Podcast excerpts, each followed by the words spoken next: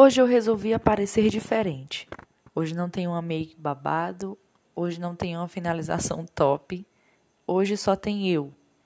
E eu quero falar para você não se cobrar tanto. Você não é perfeita, ninguém é.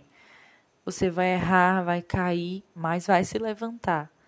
Você está olhando para alguém que já foi julgada, esquecida, que caiu, mas também se levantou, se reconstruiu, se aceitou.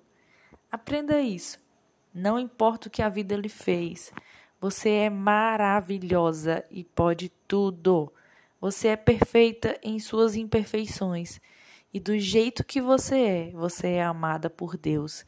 Então sinta-se bem hoje e sempre.